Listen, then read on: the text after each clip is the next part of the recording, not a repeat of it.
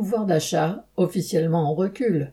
La DARES, un organisme dépendant du ministère du Travail, constate que, entre octobre 2021 et août 2022, le SMIC a augmenté de 5,6%, un chiffre qui reste moins élevé que la hausse des prix, en particulier celle des produits alimentaires.